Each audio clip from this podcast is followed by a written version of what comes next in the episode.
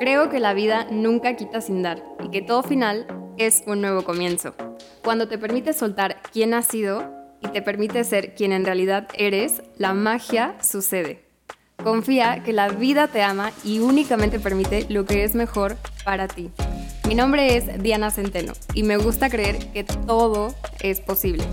Bienvenidos a la primera temporada de Suelto y Confío.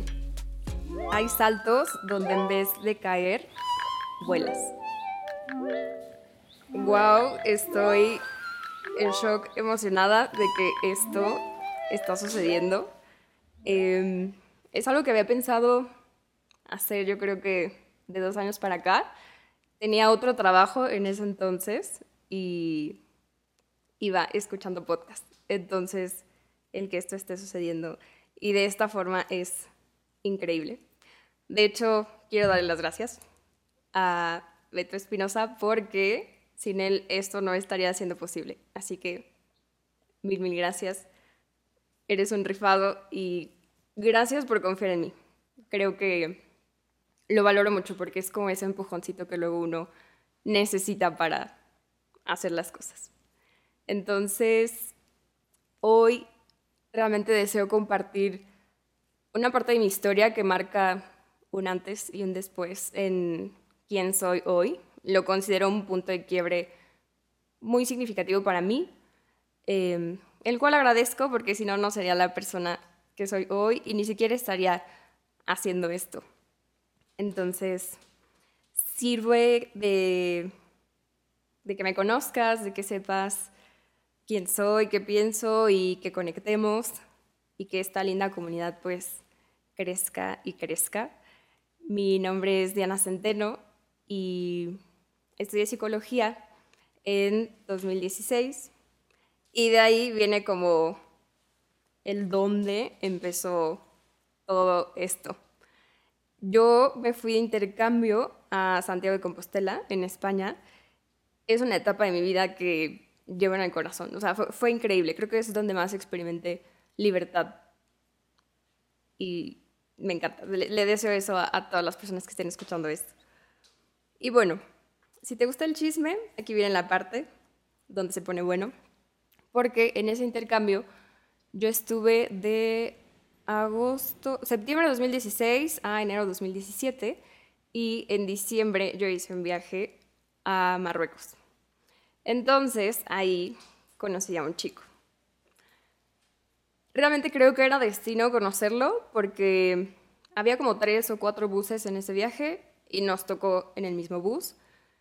Y ya iba a terminar el viaje, habían sido nueve días, cuando tuvimos problemas en la frontera.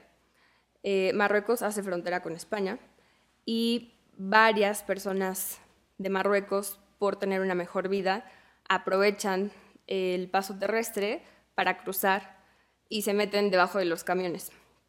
Entonces se supone que nuestro chofer había atropellado a uno de ellos Em, cosa que retrasó todo nuestro regreso porque tuvimos que esperar a que viniera alguien que le traduciera al chofer que fuera a declarar al pueblo más cercano. Entonces, literal, yo tenía un pie en España y un pie en Marruecos. Momento en el que yo veo a este chico, al cual yo le había echado un ojo, pero bueno, solo sabía que existía. Vi que tenía comida, yo tenía hambre y pensé, este es mi momento vamos a hablarle. Entonces ya lo saludé, estuvimos hablando de experiencias parecidas, ¿no? Que él había viajado a Cuba, que ya le había pasado algo así en migración, etc. Em, como que confirmé que me llamaba la atención no solo por su físico, sino por que había algo ahí. Sentí la famosa chispa, no sé si has sentido la chispa en algún momento de tu vida, pero creo que el cuerpo te dice. Entonces, em, para no hacerte el cuento largo, Em, estuvimos ahí parados en la frontera, cruzamos, perdimos nuestro ferry y en todo ese inter, em, él me invitó una pizza y me dijo que si me podía dar un beso. Honestamente yo le dije que no, porque yo me di cuenta de su existencia porque una amiga me había dicho que se le hacía atractivo. Entonces como que me sentí mal porque dije, no, no voy a andar besando al chavo que a mi amiga se le hizo guapo, aunque a mí al final me gusta, pero no, no, no pienso hacerlo. Y ya pasó. menciono esto porque sí fue como un parteaguas, de que cuando logramos cruzar, ya estando en territorio español, yo estaba de intercambio en Santiago, que está al norte de España, a la izquierda, y él vive en Barcelona, que está al norte, a la derecha. Entonces fue como separarnos y yo sentir así ese vacío de, no, se me fue la oportunidad, o sea, nunca más lo iba a volver a ver y yo mensa que no aproveché. Entonces, bueno, pasó y días después él mandó un mensaje a un grupo de WhatsApp diciendo que su jefe quería mandar apoyo a los migrantes.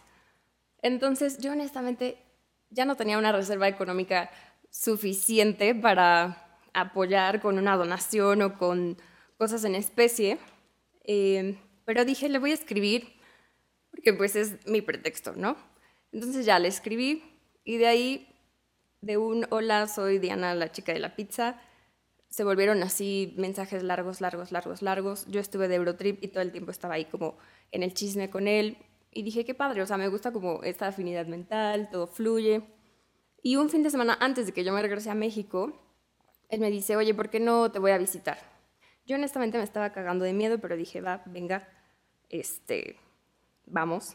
Bueno, vente y nos conocemos más, aprovechamos la vida, que yo ya me voy. Me visitó, estuvo muy chulo. Em, y él se va, yo sintiéndome como otra vez en ese vacío de, no, ya nunca más lo voy a volver a ver, bla, bla, bla, bla. Ojo con luego tú solito meterte en ideas que te lastiman porque no te das cuenta que vienen como oportunidades después. Y eso fue lo que sucedió, porque yo me regreso a México, nosotros seguíamos hablando, ¿no? O sea, casual. Pero eventualmente, pues sí le, le pregunto que qué onda, como cuáles eran sus intenciones, porque el 14 de febrero me mandó flores y yo dije, mm, los amigos, pues sí pueden ser detallistas, pero como que no te mandan flores y un poema, ¿no? Esto ya a la distancia.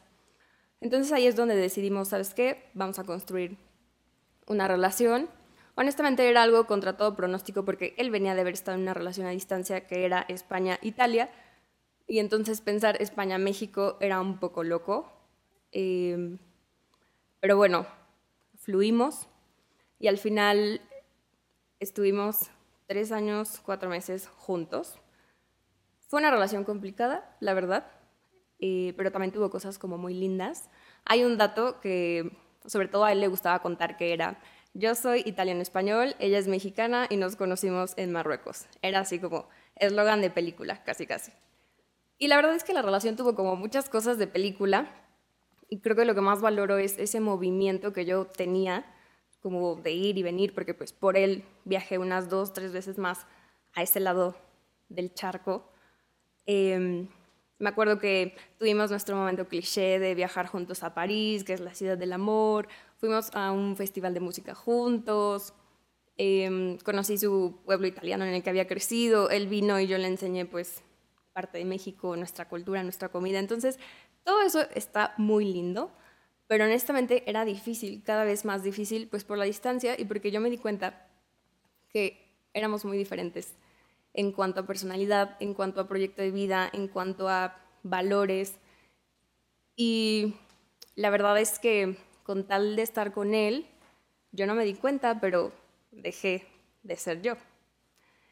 Y ahí es donde viene como el quiebre más grande, cuando en mayo de 2020, justo poquito antes de que estaba todo esto de la pandemia, pues en una videollamada, donde las cosas pues no iban muy bien, él muy honestamente me dijo, ¿sabes qué?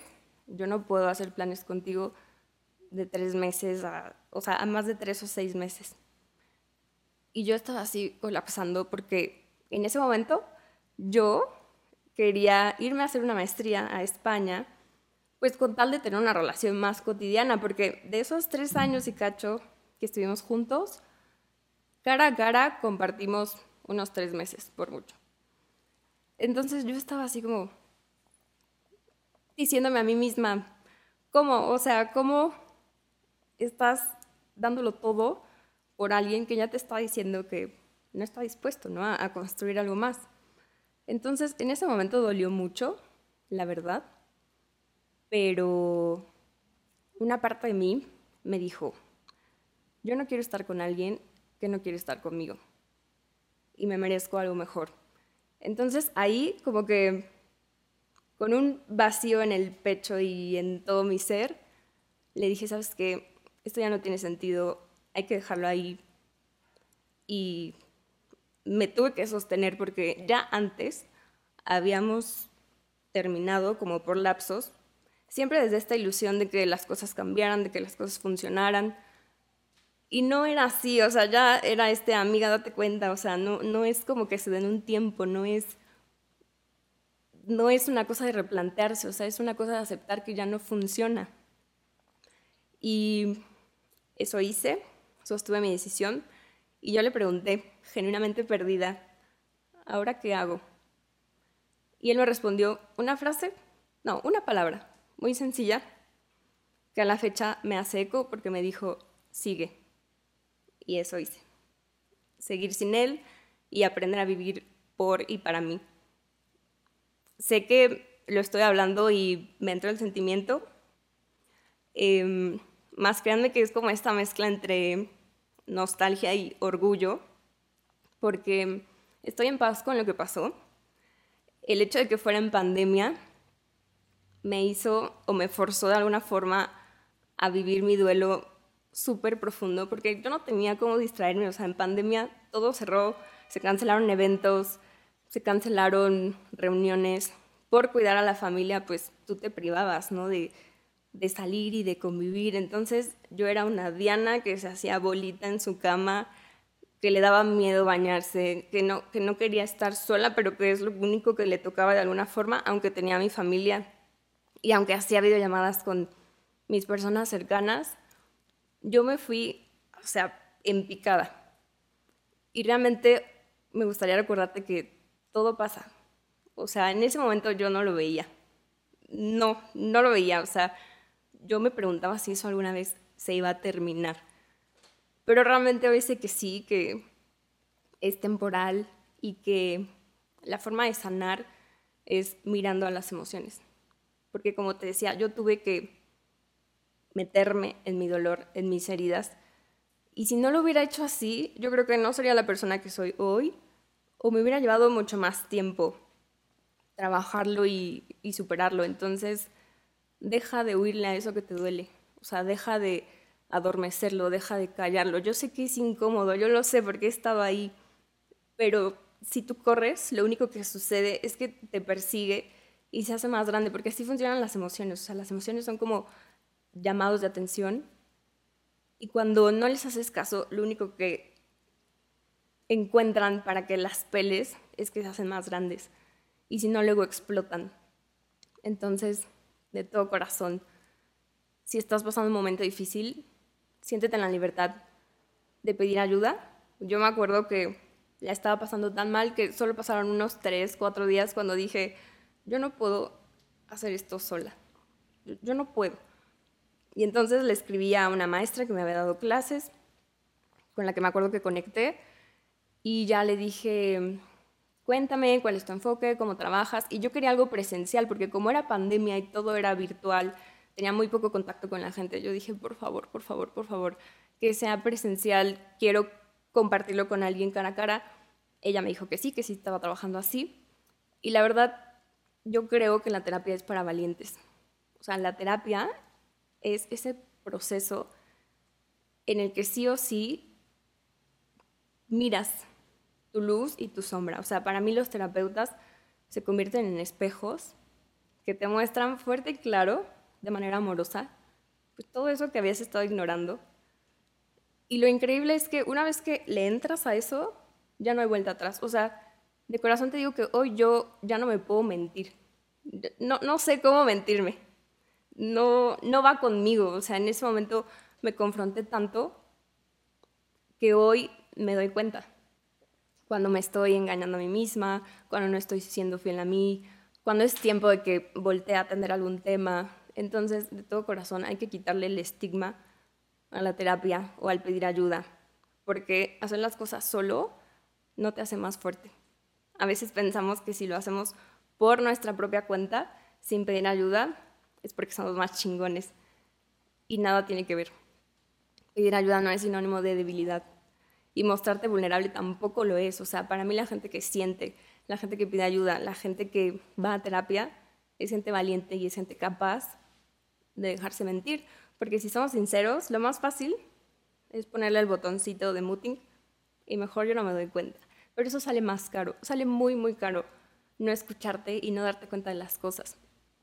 Y eso lo aprendí en mi proceso, porque cuando nosotros tomamos esta decisión, realmente lo que me rompe es que yo sin darme cuenta, era mi primera relación de pareja, la neta ya tuve mi primera relación de pareja grande, creo que tenía 21, 22 años, pero bueno, eso implicó que era mi primer corazón roto. Entonces yo no tenía ni idea de cómo se superaba eso, de, si tenía solución. Y entonces en el proceso, una de las cosas que descubro es que él se había convertido en mi sentido de vida. Y entonces, si mi sentido de vida no estaba, ¿qué quedaba? Nada. O sea, yo, yo no sabía quién era, qué quería, qué me movía. Em, en mi casa, su casa, hay unas escaleras con un balcón. Y yo lo que hacía era sentarme en ese balcón, contemplar lo poco de naturaleza que había enfrente y decir, qué chingados. O sea, ¿qué, qué, hago, no? O sea, ¿quién soy? ¿En verdad soy capaz de crear una vida por y para mí? O sea, porque todo mi movimiento, todos mis proyectos, la verdad hasta descuidé un buen la uni los últimos dos años, porque todo mi mundo, todo era él. Entonces, por eso me rompí tanto y por eso me confronté tanto, porque me desconecté de mí, o sea, me, me perdí y donde yo me enfoqué era en que funcionara una relación que cumplió su ciclo. Yo sé que así tenía que pasar. Estoy muy en paz con que así sucediera. Sé que si hubiera terminado esa relación en otro momento de la relación, no hubiera aprendido lo que aprendí. Pero a lo que voy es eso, que creo que cuando uno se olvida, porque es solo eso, que lo olvidamos, siempre seguimos siendo nosotros, es, es muy duro como volver a encontrarte desde cero y desde la sombra. O sea, yo no me quería dar cuenta que era una codependiente de alguna forma y de que necesitaba a otro para moverme y para tener una vida. Entonces fue como esa confrontación muy necesaria, pero muy incómoda. Y realmente creo que si bien dolió mucho, esa decisión era el salto que yo necesitaba para abrir mis alas y volar. Porque de otra forma no lo hubiera hecho. Y para mí eso es un salto al vacío desde la fe. O sea, es como, da miedo, estás cagando, pero en el fondo sabes que lo necesitas hacer porque si no, no vas a crecer. Y honestamente, aunque esta persona me dejó mucho, porque sí quiero aclarar que es una buena persona, realmente lo recuerdo con mucho cariño, y no es que él me lastimara, yo ya venía lastimada. Y lo único que él hacía era tocar mis heridas. Y aun cuando me dejó mucho estando en mi vida, me dejó más saliendo de ella. O sea, el mayor regalo de esta persona fue su ausencia. Porque gracias a su ausencia, Diana se encontró con Diana. Y ahora Diana sabe que es capaz de muchas cosas y que es capaz de superar un corazón roto. Y el que siga no digo que no vaya a doler, pero ya no le tengo tanto miedo, ¿no? Como en ese momento. Y también creo que un tema importante en todo esto es que tomar la decisión correcta no siempre se siente bien. O sea, yo en ese momento no quería terminar la relación. Si tú me preguntas, yo me quería quedar, o sea, yo quería que funcionara. Pero realmente lo correcto para mi crecimiento, para la congruencia conmigo, era soltarlo. Porque yo venía dos años pensando en soltarlo. O sea, a veces nos lleva rato darnos, no darnos cuenta de las cosas, sino como tomar decisiones. Y a veces dudamos de que sea la decisión correcta, porque como la decisión correcta me tenía sin comer, me tenía llorando, adelgacé un buen, o sea, yo de por sí soy de complexión delgada, pero si les enseño una foto de Diana en ese entonces, parece que tenía anorexia. O sea, de, verdad me llevé a un punto pues involuntariamente de mucho descuido personal. Pero creo que es importante que tengan presente eso, que las decisiones que te llevan a una nueva vida son incómodas, porque te llevan a lo desconocido. y la mente interpreta lo desconocido como peligroso. Entonces, aunque tu, aunque tu vida pueda estar siendo una mierda, si tú ya conoces cómo funciona esa mierda, no te vas a ir. Ojo, ojo con eso. Porque entonces, si quieres crecer, vas a tener que dar saltos a lo desconocido. ¿Continúo? Ok. e igual creo que otra cosa de las decisiones correctas es que la ganancia es a futuro. O sea, tú tienes que pensar cuando decidas algo en tu vida, qué va a crear para ti, quizá no hoy, no mañana, quizá en un año, dos, tres, o quizá en menos, quizá en unos meses. Porque cuando eres fiel a ti, créeme que las puertas se abren. Y esa es otra cosa que aprendí. O sea, cuando una puerta se cierra, que en este caso era mi relación, el mundo entero se abre. Aunque no lo parezca. O sea, yo sé que suena cliché y sé lo incómodo que es estar ahí. Pero también creo que son momentos necesarios porque desde la comodidad nadie crece. O sea, yo ahorita estoy muy cómoda en este sillón. Entonces, no siento la necesidad de moverme. Y así es en la vida. Lo conocido lo interpreto como cómodo y entonces no me voy a mover. Que en realidad alguna vez mi psicóloga me dijo, no es tu zona cómoda, tu zona de confort, como se le llama, es tu zona conocida. Y porque es conocida se siente bien. Pero en realidad si estuvieras tan cómoda, no estarías considerando moverte de ahí. Entonces creo que hay que aprender a diferenciar eso y a tener como esa valentía suficiente para entrarle a lo desconocido. Porque sí siento, creo y sé que para crecer tienes que tomar esas decisiones y el crecimiento está del otro lado. Entonces, si hoy llevas pensando algo, créeme que no es casualidad que ya lo estés pensando. Si ya te sientes incómodo en un lugar, te puedes ir de ahí. Si necesitas trabajarlo, trabájalo. O sea, yo antes de esta terapia que tomé para superar mi duelo, ya había estado en terapia antes porque estaba muy confundida de qué estaba haciendo en esa relación. Entonces, te digo, fue un proceso donde yo lo iba planteando unos dos años atrás, tomé la decisión hasta el 2020 y es la mejor decisión que pude haber tomado en mi vida hasta ahora aunque dolió mucho, pero creo que justo de ahí viene como el nombre de este podcast, o sea, me tocó soltar la relación, soltar lo que yo era, soltar lo que yo creía, lo que yo quería, y me tocó confiar que todo iba a estar bien en algún punto, aunque en ese momento no se sintiera de esa forma. Y la verdad es que sí, así sucedió fue una montaña rusa cabrona, pero creo que hoy atesoro la vida más que en cualquier otro momento. O sea, la, alegría que he podido experimentar por y para mí no tiene precio. Entonces no estoy diciendo que estar en pareja mm, no sirva o no te dé alegría, pero creo que la verdadera felicidad pues empieza con uno porque justo tú no le puedes dar a otro lo que no tienes. Y no le puedes pedir a otro que te dé lo que tú no te das. Y eso es lo que yo estaba haciendo. O sea, yo, yo a esta persona le decía como, bueno, tú, tú muéveme, ¿no? O sea, tú dime para dónde, tú dime cómo, tú dime cuándo. Y yo entiendo que esta persona por eso dijera, yo no puedo hacer planes contigo más tiempo. O sea, él de por sí tenía una historia personal donde le había tocado ser como responsable, ¿no? De su casa. Y entonces luego que le llegue la novia y también se le quiera como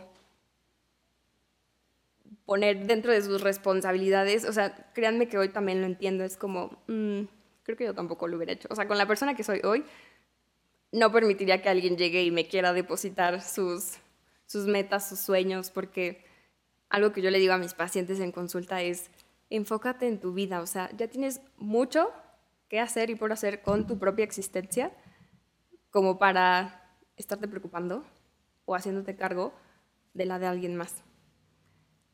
Entonces hoy cuestionate, ¿no? O sea, ¿dónde estoy depositando mi valor, mis proyectos? ¿Para quién y por quién los estoy haciendo?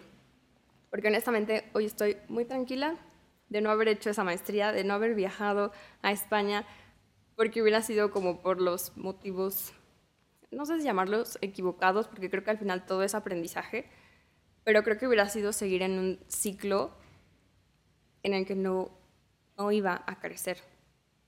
Entonces, creo que es tiempo de que te replantes, pues, si realmente te conoces, si realmente estás eligiendo por y para ti, o si quizá estás poniendo a alguien antes que a ti. Porque creo que esa es la forma más fácil para perderte. Y siempre te puedes volver a encontrar, pero creo que hay como dolores evitables. A, veces tenemos estas señales súper en rojo que dicen, no es por acá, no es por acá, no te vayas por acá. Y tú, no, no pasa nada y voy y me estrello. Porque si te soy sincera, algo muy fuerte de mi relación es que desde la primera vez que él vino a México, yo ya sabía que ese no era mi lugar.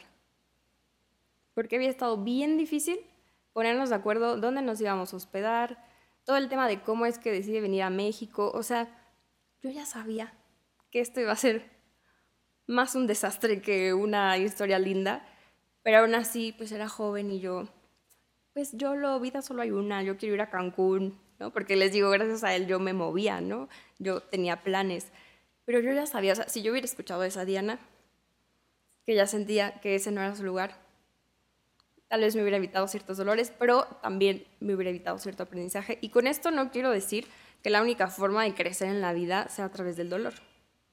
Porque de hecho, yo creo en un poder superior y en todo este tiempo me sostuve de ese poder superior.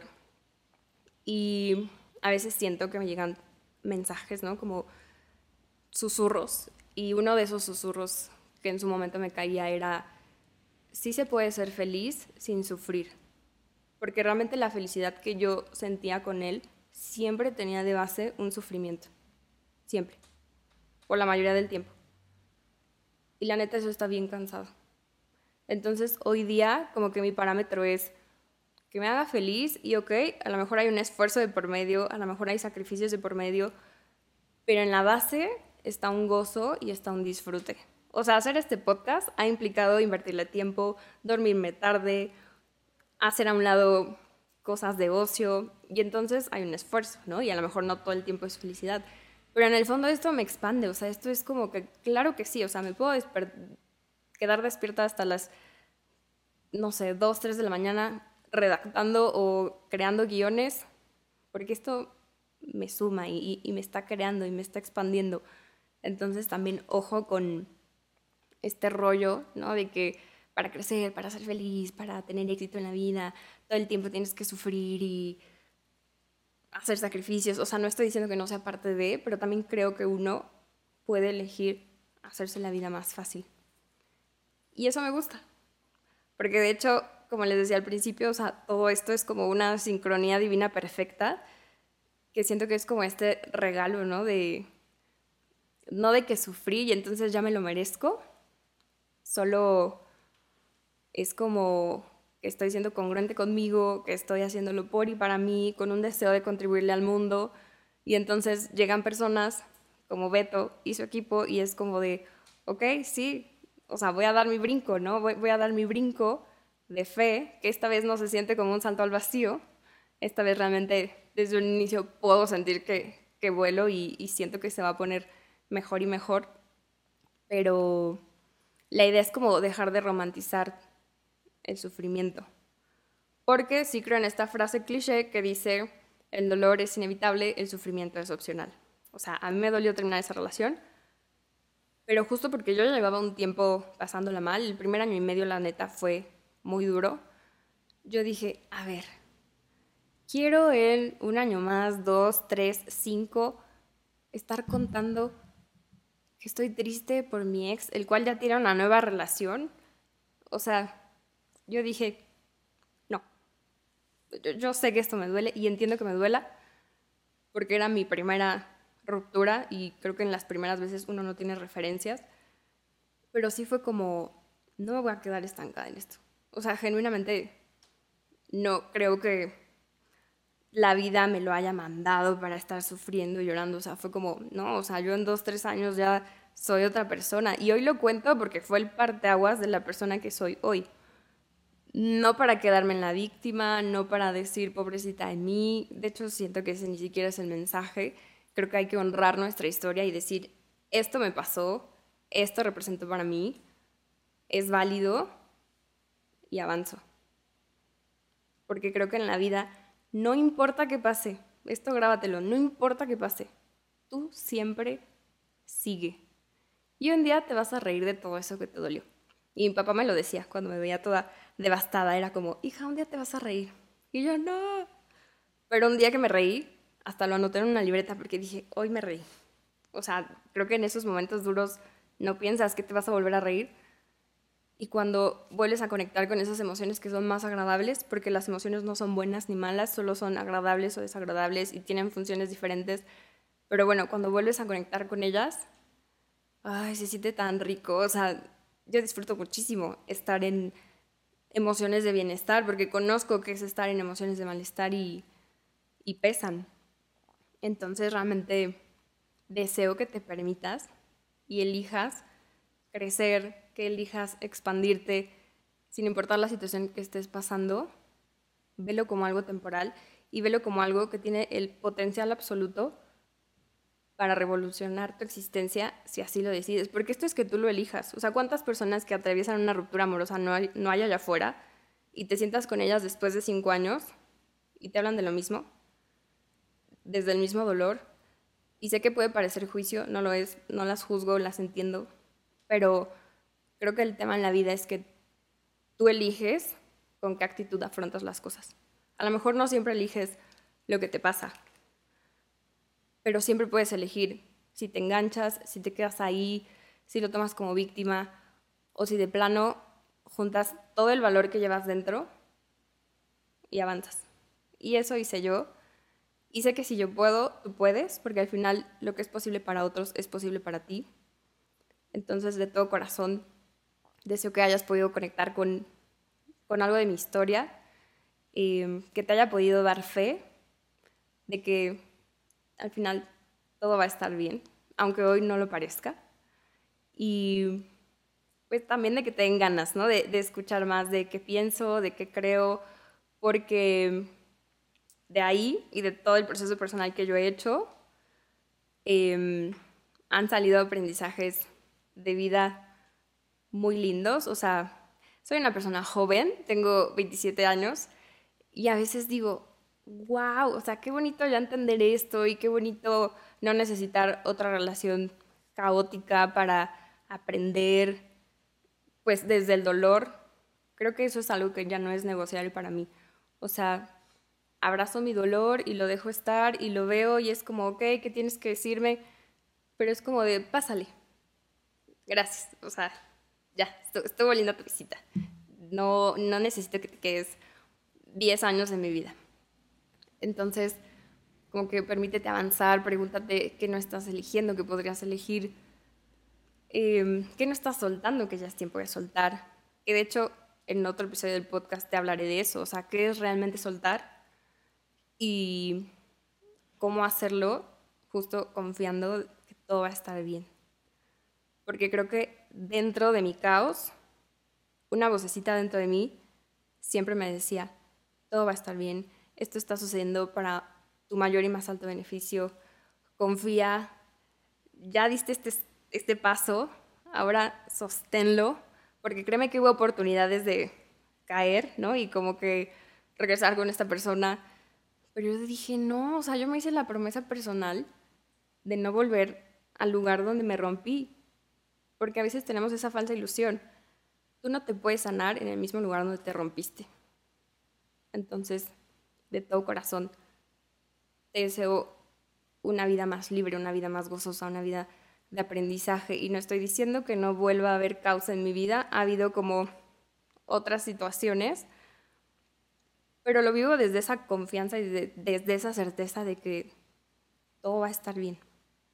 Entonces, deseo que también te reconozcas capaz de salir adelante porque lo eres. A veces no nos damos cuenta, pero eres más que capaz de atravesar lo que sea que estés atravesando pide ayuda si lo necesitas, llora si lo necesitas, grita si lo necesitas, refúgiate en personas o situaciones sanas. Em, ya después igual te compartiré como fue lo que a mí me ayudó a sanar en sí, ¿no? El, corazón roto. Pero en, en, esencia lo que te quería compartir hoy es eso, que hay saltos donde en vez de caer vuelas, que no escucharte a ti sale muy caro y que ser fiel a ti tiene regalos increíbles.